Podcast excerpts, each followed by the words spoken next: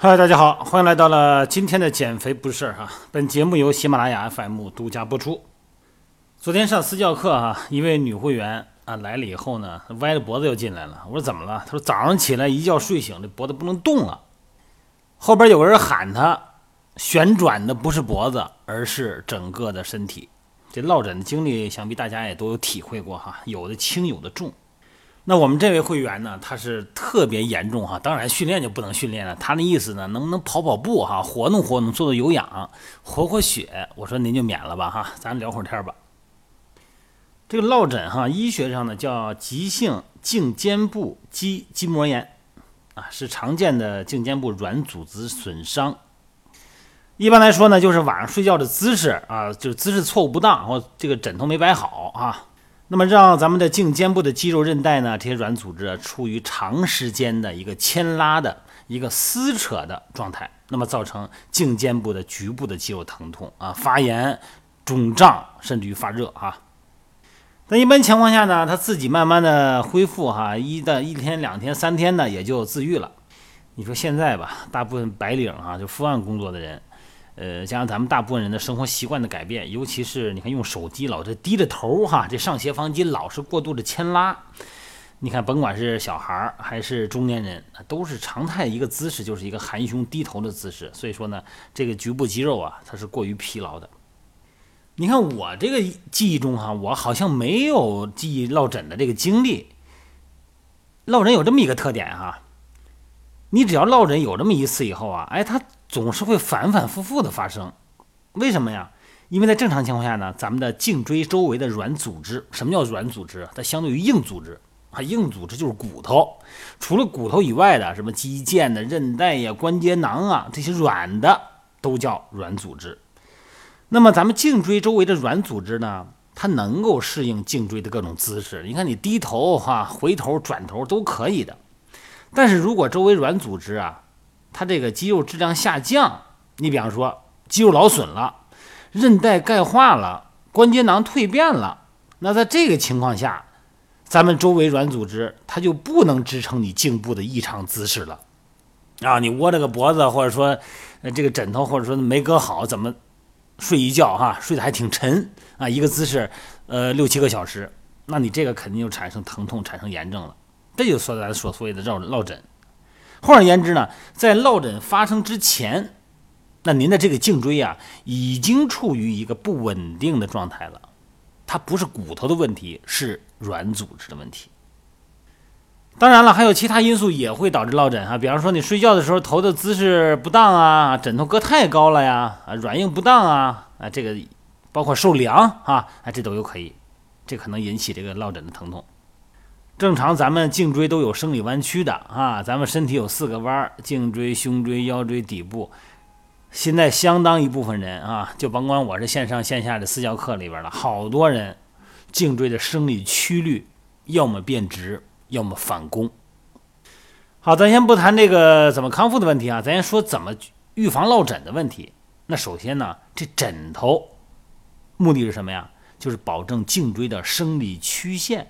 啊，枕头别太高了哈，呃，十厘米，大概这个样子啊。一般来说呢，就是你的手掌的宽度，差不多就这样哈。每个人的这个身高不一样嘛。再一个呢，你这个脖子该保暖了。你看现在我录音频的今天，北京已经是今天呜呜的风啊。录音频大家可能也能从音频里边能听到这种风声。今天预报是八级风，你说这北京有八级风，那这个。脖子受凉啊，就别再露脖子了。该围围脖围围脖，围脖可是个神器呀！哈，你看，对于女性来讲，它好看，你每天可以换一种款式，换一种心情，换一个搭配，而且呢，真管用啊！减少风寒冷啊，直接对颈部肌肉的刺激而产生的血管痉挛。对了，还有一点哈，这睡觉的姿势问题，别趴着睡，好多人都趴着睡。啊，说躺的时候是平躺着的，怎么睡醒了我怎么成趴着了？这谁给我翻过来了？没人给你翻过来，这是从小的习惯姿势。你趴着睡，那脸肯定是扭曲的，那颈椎转旋转了九十度，是吧？啊，侧卧的时候，包括仰卧的枕头别太高。再一个呢，就是任何的姿势啊都不能保持太久啊，保否则的话呢，周围的肌肉组织就会缺血。伏案工作用电脑、用数码产品的时候，一般呢就是半小时，你起来活动活动，上个厕所，去接一杯水，倒一杯咖啡，别老一直坐着。你说这不行啊，这思路不能断呢。你思路是不能断，你脖子断了。再一个呢，就是保持一个良好的这个肌肉的发力的姿势啊，甭管坐着什么体态哈，咱叫中立位嘛，是吧？啊，不要低头含胸啊，圆肩呐，这骨盆前倾啊，这别别有这样的姿势。还有一个呢，就是多运动啊，运动呢不仅可以提高你的血液循环、大脑供氧效率，还能提高你的工作效率啊。你想，你大脑供氧充分了以后，你是不是思维更敏捷呀？想问题是不是就可以更通畅啊？啊，思维敏捷，你想你这组织细胞供氧了，你肯定活跃呀。那么在康复训练里边呢，颈肩肌肉呢需要强化啊。其实有的时候这样啊，如果你发现你侧面的身体是有体态问题的，那怎么办呢？你只要找到原因以后，你用一种姿势是朝你平时的错误姿势相反方向的姿势做一些拉伸就 OK 了。你比方老低头不是吗？哎，你就平躺着，或者说呢，呃，找一个。